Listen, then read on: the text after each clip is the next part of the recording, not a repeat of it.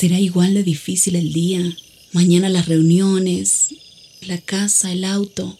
Estoy agotada.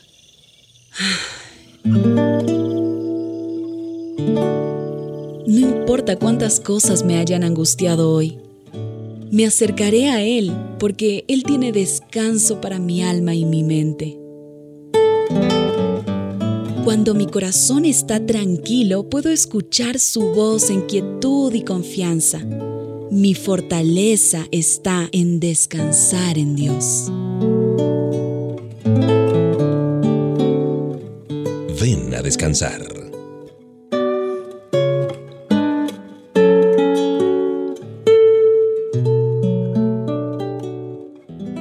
Momento para tener gozo, para tener esperanza, es este que tú compartes conmigo aquí en HCJB, ven a descansar. ¿Cuál es el retrato que tú tienes de Jesús? ¿Lo ves caminando en medio de la multitud a través de los pueblos con un semblante serio, sombrío, enojado? ¿Te lo imaginas hablando con los discípulos en un tono severo, regañándolos por todo? Bueno, en realidad, Jesús realizó la obra de mayor seriedad de la historia, reconciliar a la gente pecadora con un Dios santo. Y sin lugar a dudas pasó una gran parte de su tiempo aquí en la tierra en devoción, en contemplación, en oración, claro que sí. Después de todo, él fue un varón de dolores, hecho para el sufrimiento, de acuerdo a lo que escribió Isaías en el capítulo 53. Sin embargo, la angustia y el dolor que sufrió nuestro Salvador a causa de nuestros pecados no disminuyó su incomparable gozo. Jesús, el hombre Dios, era y es una persona plenamente gozosa. ¿Puedes tú imaginar a Jesús sin reírse nunca o ni siquiera sonreír por más de 30 años mientras trabajaba en su oficio de carpintero? ¿Acaso crees tú que no disfrutó de algunas conversaciones agradables con sus clientes? ¿Quién hubiera querido hacer negocios con un carpintero tan sombrío y tan serio, enojado? No, no. ¿Puedes imaginar a Jesús en las bodas de Caná, por ejemplo, sentado en un rincón por allá, aislado, desconectado de la celebración. Cuando Jesús llamó a algunos hombres para que lo siguieran y fueran sus discípulos, ¿tú crees que esos hombres le hubieran dado la espalda a su forma de vida por ir detrás de un Mesías así severo, triste, enojado? Jesús fue tremendamente serio en cuanto a su misión de redención aquí en la tierra. La Biblia es muy clara con respecto a eso, pero también nos hace saber que el Salvador, mientras iba de camino a la cruz, se gozaba verdadera y profundamente en el Padre. Él pudo soportar todo ese gravoso pecado de la humanidad en el Calvario por el gozo que le esperaba ya en el cielo. Sin duda alguna Jesús fue y es un hombre lleno de gozo. ¿Y qué de ti? ¿Estás gozoso con tu vida, con tu forma de vivir en la actualidad? ¿O necesitas ese toque de gozo y de esperanza de parte de Dios? Bueno, Mientras disfrutamos de las primeras notas de esta melodía, te invito a que reflexiones en este tiempo para descansar. Un abrazo de Mauricio Patiño Bustos.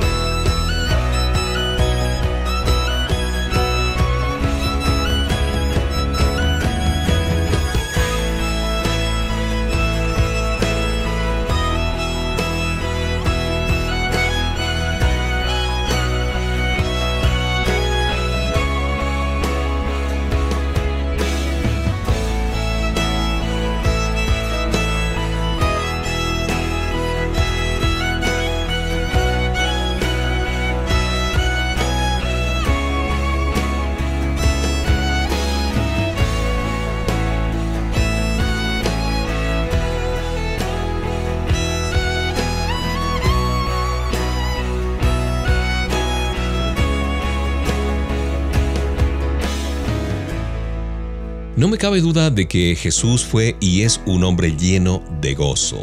Si bien es cierto que su misión aquí en la tierra, su misión de redención fue muy seria, las escrituras son claras con respecto a eso, pero también nos hacen saber que el Salvador, mientras iba de camino a la cruz, se gozaba verdadera y profundamente en el Padre.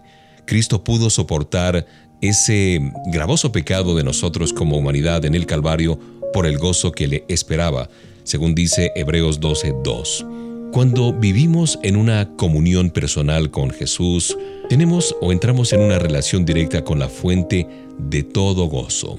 Cuando te presentas ante Él en oración y súplica, te estás acercando a aquel sumo sacerdote que se deleita en escuchar y contestar tus peticiones. Los ángeles de los cielos que viven en gozo perpetuo se regocijan al ver a los pecadores acudir a Cristo Jesús. Jamás podríamos pedir el don del gozo si el dador de gozo no fuera un ser que experimentara el gozo. El cielo no sería nuestro supremo deleite si el gozo puro no penetrara nuestra existencia eterna. Cristo es aquel en quien nos podemos deleitar porque es la persona más deleitosa y agradable que existe tanto en el cielo como en la tierra. El gran escritor John Piper escribe que realmente nos convertimos cuando Cristo llega a ser para nosotros un cofre lleno del tesoro del gozo santo. Al leer la Biblia y acercarnos a Jesús en oración, recuerda que estás acudiendo a aquel que vino para darnos una corona en vez de cenizas, aceite de alegría en vez de llanto, y esto nos produce mucha esperanza. Señor Jesús, tú eres el hombre del gozo eterno y vives en nuestro corazón impartiéndonos ese gozo especial. Eres el dador supremo del gozo porque nadie más está tan plenamente lleno del gozo como tú. Permítenos que nos acerquemos a ti cada día, cada noche, como fuente de nuestro deleite y gozo. Gracias Señor, porque moriste por nuestros pecados y por el gozo que has puesto delante de nosotros. Jesús es una persona llena de gozo que se deleita en hacernos participar de su alegría y gozo.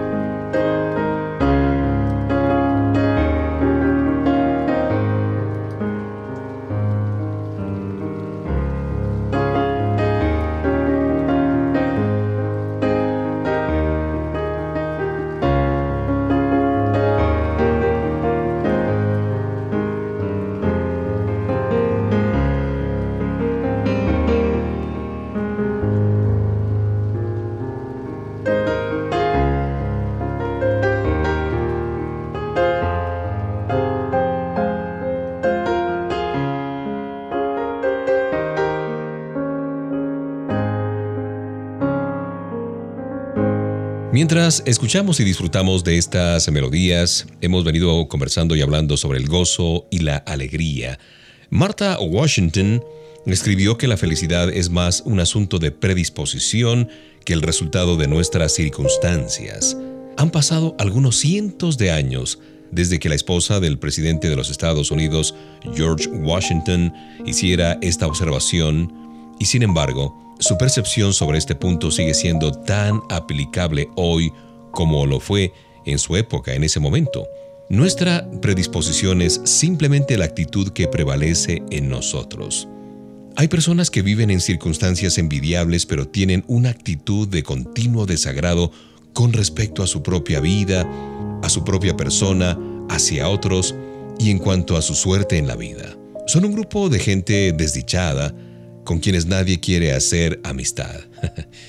en contraposición a eso, hay personas cuyas circunstancias les proporcionan razones, yo diría, más que suficientes para quejarse y sin embargo muestran una actitud alegre y su comportamiento es muy agradable y se los ve como personas llenas de gozo.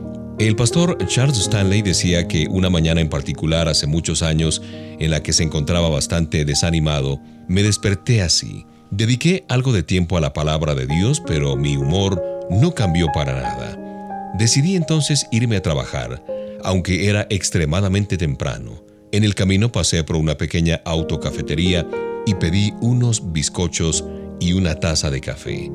El anciano que me saludó desde la ventanilla de atención se veía increíblemente gozoso y alegre. Hablamos durante un minuto mientras preparaba mi pedido y cuando me entregó la comida le pregunté ¿Por qué estaba tan contento y sobre todo tan temprano a esas horas de la mañana? Bueno, dijo él, a mi edad ya no doy por sentado que viviré otro día y me he hecho el hábito de darle gracias a Dios por el regalo de un nuevo día. Así es que me fui de allí animado y nunca olvidé esas palabras sabias, decía el pastor Charles Stanley. El agradecimiento es un punto clave para tener gozo en el corazón.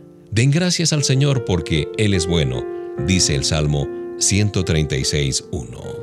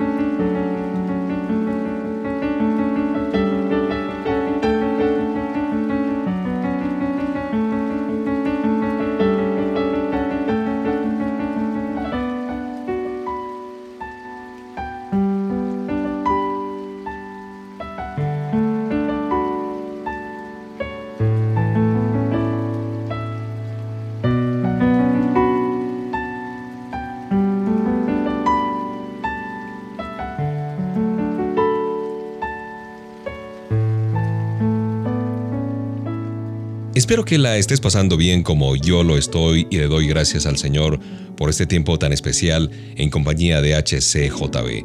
Una persona agradecida es una persona llena de gozo. Aquel que aprende a conservar un corazón agradecido a pesar de todo, tiene mayores probabilidades de tener una perspectiva diferente, una perspectiva gozosa de la vida. Cuando nos sentimos genuinamente agradecidos al Señor por todas las bendiciones, tenemos una oportunidad excelente de mostrar una buena disposición agradable a Dios y a los que nos rodean. La mejor forma de empezar a adquirir una actitud agradecida es simplemente comenzando a hacerlo. Den gracias a Dios en toda situación, porque esta es su voluntad para ustedes en Cristo Jesús, dice esta porción de Primera a los Tesalonicenses 5:18. No necesitamos entender todas las eh, implicaciones eh, de nuestra vida, los sucesos que ocurren en el día a día. Solo tenemos que empezar a obedecer las instrucciones del Señor. Él nos dice, den gracias en todo. ¿Puedes pensar en este momento en algunas cosas por las cuales eh, puedas dar gracias a Dios? Si tu actitud ya se ha vuelto de amargura, de conflicto, de queja, puede ser que te tome varios minutos hacer una lista de las cosas por las cuales agradecer al Señor, pero siempre se encuentra algo. Tal vez tus problemas te han desbordado de una manera que tal parece inapropiado y hasta falso dar gracias a Dios por las cosas que están ocurriendo en tu vida hoy mismo. Bueno, Dios comprende tus emociones, pero si aprendes a darle gracias, aunque sea en estas circunstancias, aunque esas mismas no cambien, tu actitud sí va a cambiar. Puedes intentarlo.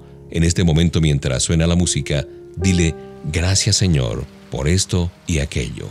Seguramente vas a recordar y traer a tu mente muchas cosas por las cuales debes agradecer al Señor.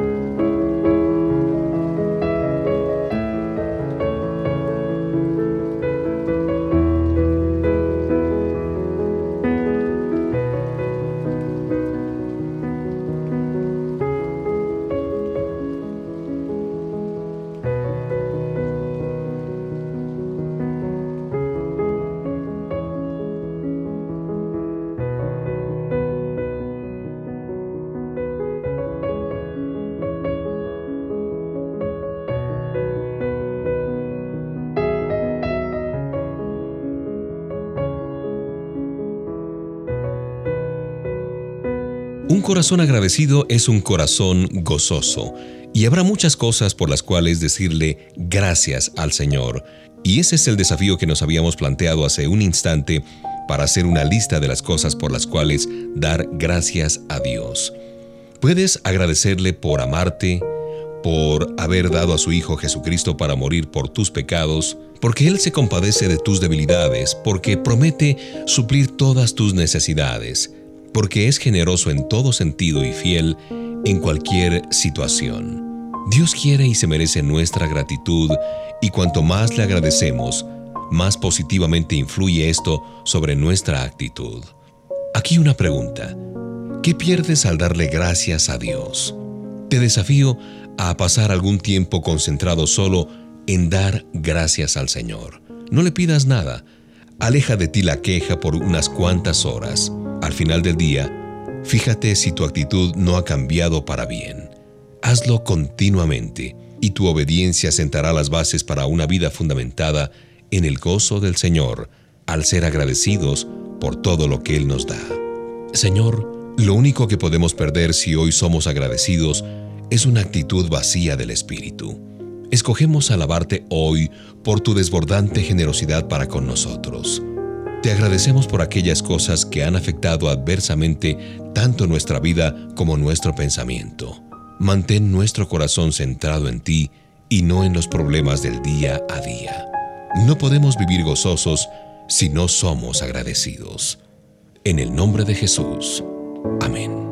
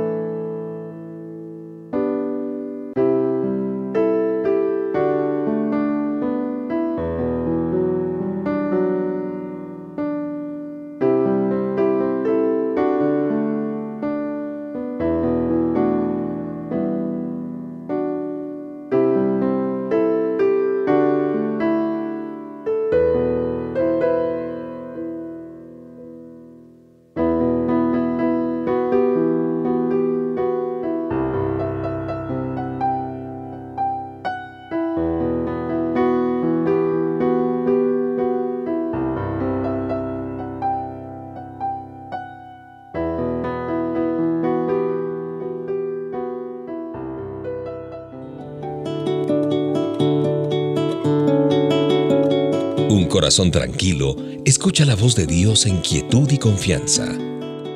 Ven a descansar.